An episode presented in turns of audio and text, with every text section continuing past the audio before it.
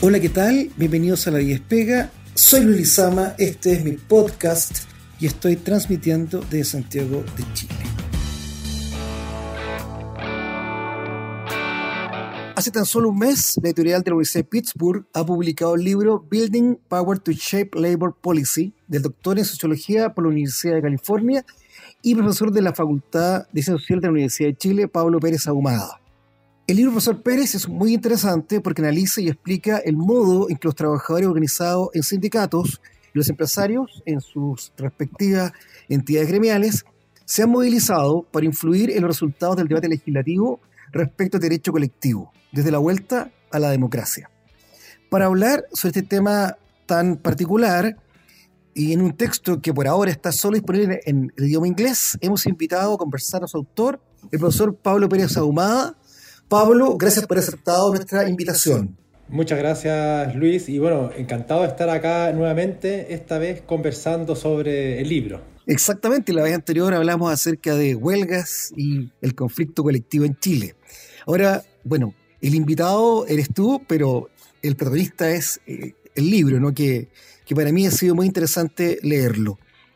La gracia principal de tu libro es que una vez que se instala una regulación proempresarial en materia de derecho al trabajo, como la que se estableció durante la dictadura militar en Chile en la década del 70, es muy difícil revertir este proceso.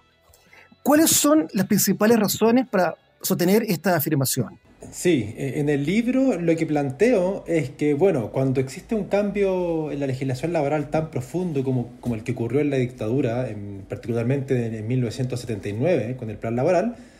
lo que se generan son condiciones institucionales que eh, debilitan a los sindicatos, bueno, como se sabe, que fragmentan el poder y la organización de los sindicatos, pero en el caso de Chile en particular ocurrieron otras cosas también que tienen que ver con el grado de articulación y organización de los empresarios en gremios o en asociaciones empresariales, que en Chile, bueno, históricamente han sido fuertes, pero que particularmente durante los años 80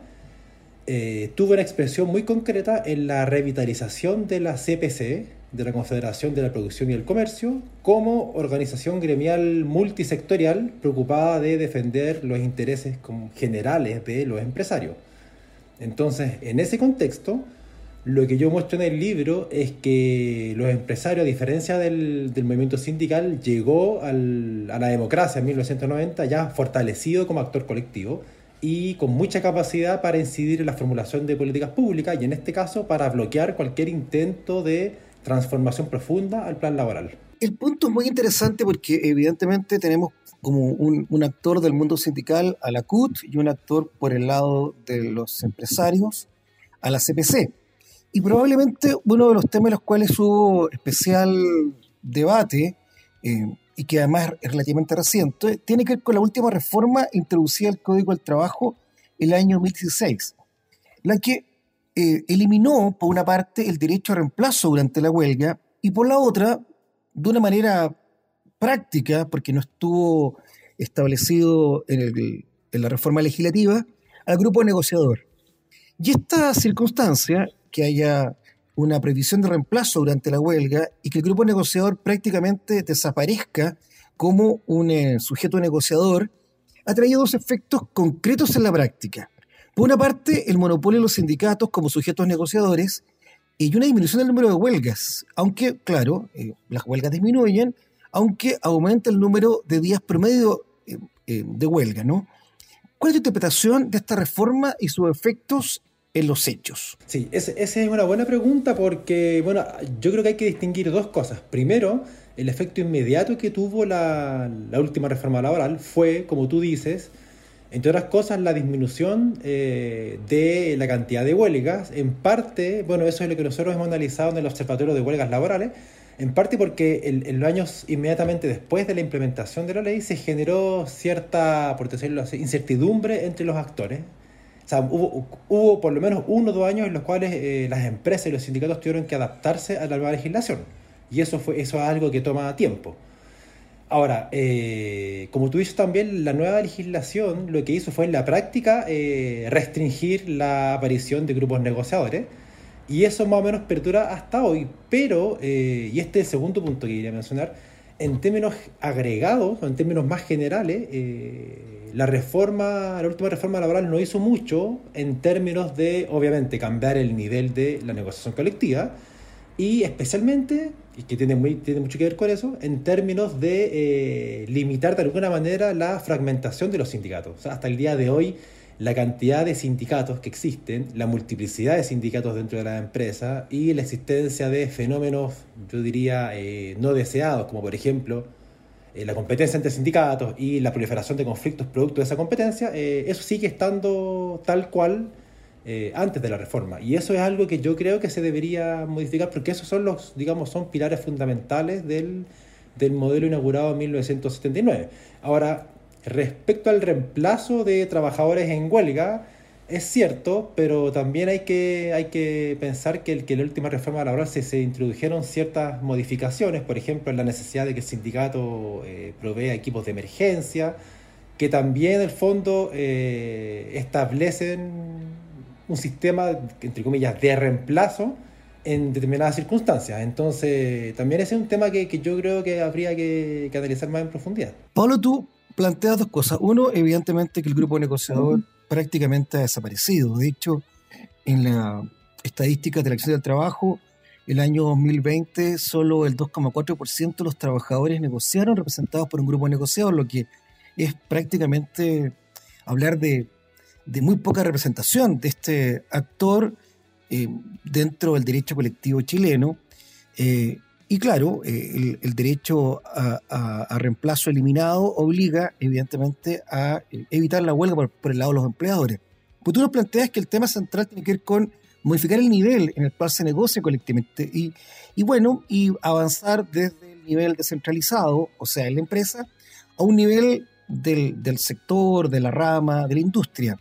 Sin embargo, cuando se ha generado esta discusión constitucional, eh, que la tenemos en Chile hace ya un par de años, eh, no vio representantes del mundo sindical ni en la Convención Constituyente, tampoco en la Comisión de Expertos y tampoco en el actual Consejo que, asumió hace un par de días la tarea de redactar un, un nuevo texto que va a ser sometido en diciembre a un plebiscito. A diferencia de la presencia de actores del mundo empresarial, tanto en la convención, en la comisión de expertos o en el consejo. ¿Crees que esta falta de representación sindical en el diario constituyente puede explicar en parte tu tesis? Sí, yo creo que sí,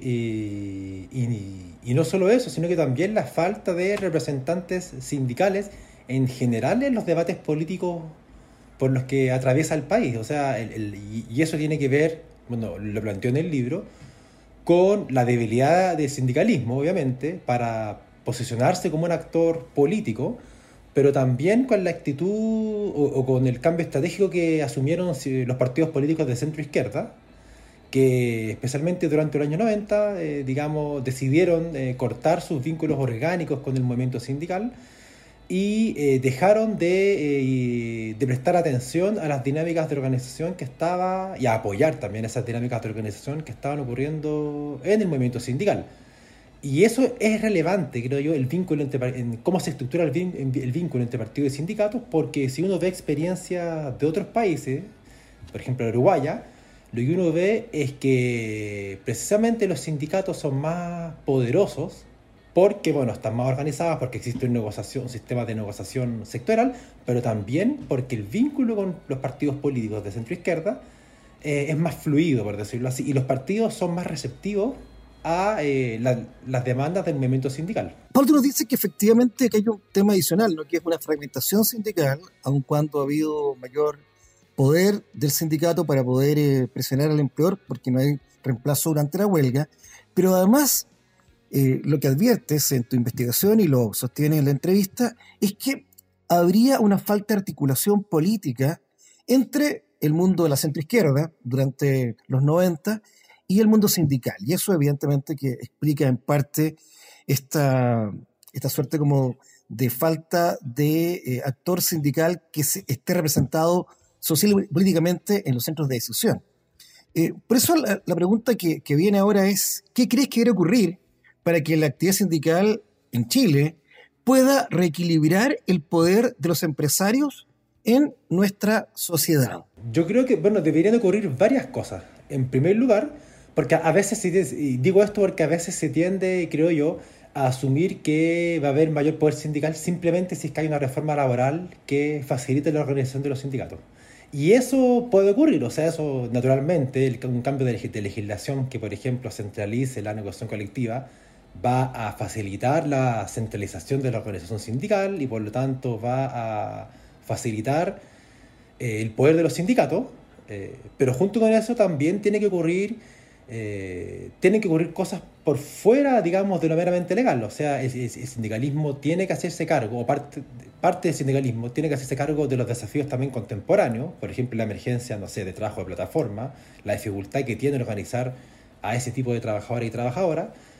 Eh, el sindicalismo también tiene que hacerse cargo de fenómenos cada vez más presentes dentro del mundo del trabajo, por ejemplo, la necesidad de conciliar eh, demandas, no sé, salariales con, con demandas de, tipo familiar. Eh, y eso, bueno, lo digo porque el sindicalismo, yo, yo creo que se está haciendo cargo de eso, pero también, obviamente, son tareas que, la medida en que el mundo avanza, hay que hacerse cargo. Y por último, también creo yo que los partidos políticos de centro izquierda tienen que repensar su vínculo con los movimientos sociales, pero también, en este caso, con el movimiento sindical. Porque el movimiento sindical, si uno lo mira a nivel comparado, eh, eh, se fortalece cuando tiene vínculos más orgánicos con partidos políticos, cuando los partidos políticos pueden canalizar institucionalmente las demandas del movimiento sindical. Y esto yo creo que es súper importante, cuando eso pasa, pero el sindicalismo no se subordina a los partidos políticos. El problema que ha ocurrido, o que ocurrió, por ejemplo, en los años 90 en Chile, es que el movimiento sindical, cuando seguía teniendo vínculo con los partidos de la concertación en particular, igual a veces se subordinaba a los partidos. Y el problema que eso tiene, está demostrado, digamos, internacionalmente, es que el sindicalismo tiende a reflejar conflictos o dinámicas que ocurren a nivel de partido. Entonces el, movimiento sindical muchas veces terminaba siendo eh, la caja de resonancia de conflictos que ocurrían entre partidos. Y eso naturalmente no es eh, sano para el movimiento sindical en el sentido en que al menos lo que pasó en Chile es que eso terminó... Eh, terminó por hacer de la CUT, por ejemplo, la principal central sindical del país, una, una central que muchas veces estaba más preocupada de resolver problemas políticos entre partidos que de eh, resolver problemas de los sindicatos de base. Eso ha cambiado ahora, eh, en los últimos años, porque como dije recién, los sindicatos y los partidos, digamos, se han distanciado, o gran parte de los partidos, no todos, lo cual tiene un aspecto negativo, que es la falta de poder sindical, pero también tiene un aspecto positivo, que es la posibilidad de emergencia de liderazgos sindicales más autónomos y no tan subordinados a los partidos políticos. Entonces creo que ese balance sería lo importante. Pablo, eh, y para buscar, digamos, el contrapunto, tú hablas de que hay que enfrentar nuevos temas y nos planteas uno con responsabilidad, nos planteas el tema de trabajo en plataformas y planteas un asunto que es relevante, ¿no? que es la discusión acerca de esta como cooptación del mundo político eh, al mundo sindical durante cierta época de los últimos 30 años. ¿Y cómo ves esa, e, esos desafíos ahora por el lado empresarial? O sea, esto de, hay subordinación del mundo empresarial a los partidos políticos de derecha, centro-derecha, eh, o hay una falta de preocupación del mundo empresarial por estos nuevos temas, digamos, los temas emergentes vinculados con la guía economy o vinculados con la corresponsabilidad. ¿Cómo es en el contrapunto ahora al mundo empresarial con estos dos temas que tú planteas que son factores para reequilibrar el poder sindical en la sociedad chilena? Sí, bueno, el, mundo empresarial, respecto al primer tema que tú mencionaste, el, al de los nuevos fenómenos, digamos, del mundo laboral, yo creo que todavía no se hace cargo en el sentido en que todavía sigue teniendo posiciones muy defensivas. Por ejemplo, respecto a eh, si reconocer o no la relación eh, de subordinación que existe entre, en este caso, las apps y, o las plataformas y eh, los trabajadores y las trabajadoras que están empleados en ese sector. Entonces veo posiciones como a la defensiva, lo cual creo yo que tiene un límite, y el límite es que cuando la sociedad eh, empieza a demandar eh, reconocimiento de, esos fenómenos, eh, cuesta que, en este caso, que el mundo empresarial salga de su posición como defensiva, tal como yo al menos lo vi, por ejemplo, en el periodo del estallido social, donde costó que el, que el, que el empresariado saliera, digamos, de su posición defensiva y se posicionara como un actor, digamos, dentro de un debate más general. Ahora, eh, respecto a la, a la, pregunta por el vínculo con los partidos políticos, yo creo, y lo que trato de mostrar en el libro, es que si bien existe un vínculo orgánico que todos saben entre los partidos de derecha y, y el mundo empresarial, una de las características que tiene y que yo destaco en el libro, de la organización empresarial en Chile, es que precisamente no se subordina a los partidos políticos y puede actuar con independencia de los partidos políticos cuando los partidos políticos están en una posición debilitada, tal como ocurrió durante el segundo gobierno de la presidenta Michelle Bachelet. Eh, bueno, eh, no pasó hace mucho tiempo, pero eh, parece que fue hace mucho porque precisamente en ese gobierno los partidos de derecha estaban muy debilitados, eran minoría en ambas cámaras, estaban deslegitimados por los escándalos de financiamiento ilegal a campañas políticas y la posición, digamos, que tenían eh, hegemónica en la sociedad estaba debilitada en comparación a la posición que tenían, por ejemplo, en los años 90 o en parte de los años 2000. ¿Qué es lo, es lo interesante, creo yo? Es que, a pesar, es que a pesar de que eso ocurrió, eh, el sector empresarial fue capaz de oponerse de manera eficiente a, la reforma laboral de Michelle Bachelet y también a la, a la reforma tributaria, porque tuvo capacidad para organizarse y actuar colectivamente con independencia de, los partidos políticos, más allá de lo que hicieran o no sus aliados políticos. Y eso es algo que, es destacable porque eso no ocurre en, otros países, en, al menos en, otros países de la región, como Argentina, por ejemplo, o como Uruguay también. Eh, los sindicatos, o sea, perdón, los gremios o las asociaciones empresariales son más fragmentadas, su, su, su, capacidad de organización colectiva es más débil y muchas veces dependen de los partidos políticos para hacerse escuchar, digamos, en el mundo, en el Parlamento.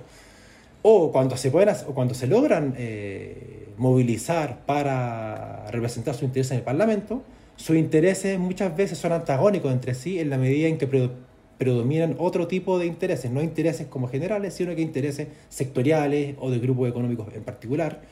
entonces, en ese sentido, el empresariado chileno eh, eh, es interesante de estudiar por eso, porque tiene una capacidad de organización,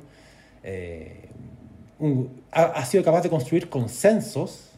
que lo, que lo hacen posicionarse como un actor relevante y de mucho peso en la política nacional. Qué interesante lo que tú nos planteas, porque de hecho en el debate actual, no contemporáneo, lo, lo que uno ve es esa discusión ¿no? acerca de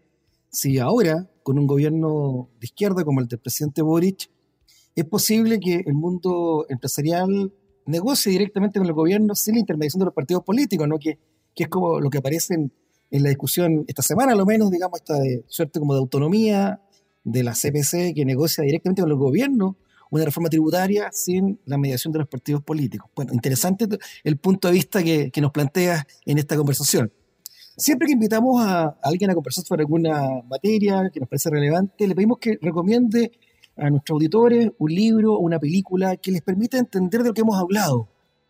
Y bueno, no va a ser la excepción, por ello te queremos preguntar, Pablo, eh, queremos pedir, digamos, que nos sugiera eh, un libro, una película que permita entender esta falta de equilibrio entre el poder de los trabajadores y el poder de los empresarios. Sí, tengo, bueno, tengo dos recomendaciones. La primera es un libro editado hace un, par de años, me parece que, salió el año pasado, eh, por Alejandro Pelfini, que se llama Son o se hacen las élites empresariales chilenas ante el cuestionamiento ciudadano. Este libro está, eh, fue publicado recientemente por la editorial de la Universidad de Hurtado y lo que hace es recuperar una serie de trabajos que muestran precisamente eh, los tipos de reacciones que tuvo la, élite empresarial ante eh, la emergencia de movilización social y particularmente en los últimos años. Yo creo que es un libro interesante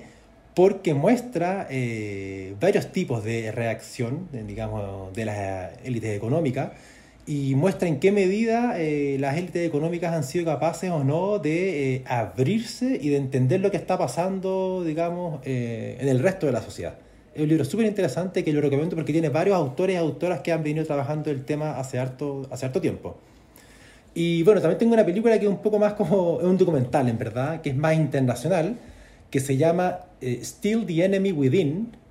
que es un documental que habla o que muestra la experiencia de la huelga de los mineros del carbón en el Reino Unido entre, entre el año 84 y 85 esa, bueno, es una huelga histórica muy conocida porque es la huelga más larga en la historia del Reino Unido, duró más de un año y eh, fue una huelga que nació como respuesta de los sindicatos del carbón ante las políticas privatizadoras de Margaret Thatcher. Bueno, es un, documental, es un documental, a mí me gustó mucho, es crudo porque muestra también la realidad de la huelga, y, pero también muestra algo que pasó en Chile en esa misma época, y es que en el fondo, bueno, no voy a hacer spoiler, pero, pero muestra cómo eh, los, digamos, los procesos de privatización, de neoliberalización de la sociedad pasaron necesariamente por una política de los gobiernos que en parte implicó eh, desestructurar el poder de los sindicatos. hubo, hubo como, el documental muestra muy bien cómo hubo intentos como conscientes, en este caso del gobierno de Margaret Thatcher, para ir, digamos, atacando a los sindicatos más poderosos y cómo la derrota, en este caso, de un, sindicato poderoso, generó consecuencias a futuro que, que siguen afectando hasta hoy al, movimiento sindical de ese país. Súper interesante documental. Son o se hacen ¿ah? un libro y una película, eh, un documental que tiene que ver con la huelga de los mineros en el Reino Unido. Pablo, bueno, como siempre ha sido grato conversar contigo, ha sido muy interesante. Yo recomiendo la lectura de tu libro, ah, lo he recomendado por Twitter, pero además ahora a través del podcast ha anunciado hoy día que además viene una traducción pronto, dice, en un par de tres meses más va a estar disponible en español, ojalá, para que todos lo, puedan leer, pero efectivamente es una gran investigación y un gran aporte al debate, eh, al debate nacional. Así que gracias por haber estado en este podcast y por esta espléndida conversación. Muchas gracias, Luis. También estoy esperando que, bueno, la traducción está lista, ya estoy viendo la fecha en la que va a salir publicada, pero sí o sí va a salir publicada en español. ¿Y quién, es, quién la publica? ¿Quién es el, la editorial? Probablemente va a salir por la Universidad de Hurtado, la editorial de la Universidad de Hurtado. Así que ahí estaremos dando más información sobre las fechas específicas. Ok, pues Pablo, muchas gracias, un gran abrazo por esta gran conversación. Muy amable. Chao. Chao. Bien, eso ha sido todo por hoy. Hemos conversado con Pablo Pérez Ahumada acerca de su libro recientemente publicado en Estados Unidos sobre construyendo poder para participar en la política laboral. Soy Lizama, este es mi podcast y estoy transmitiendo de Santiago de Chile.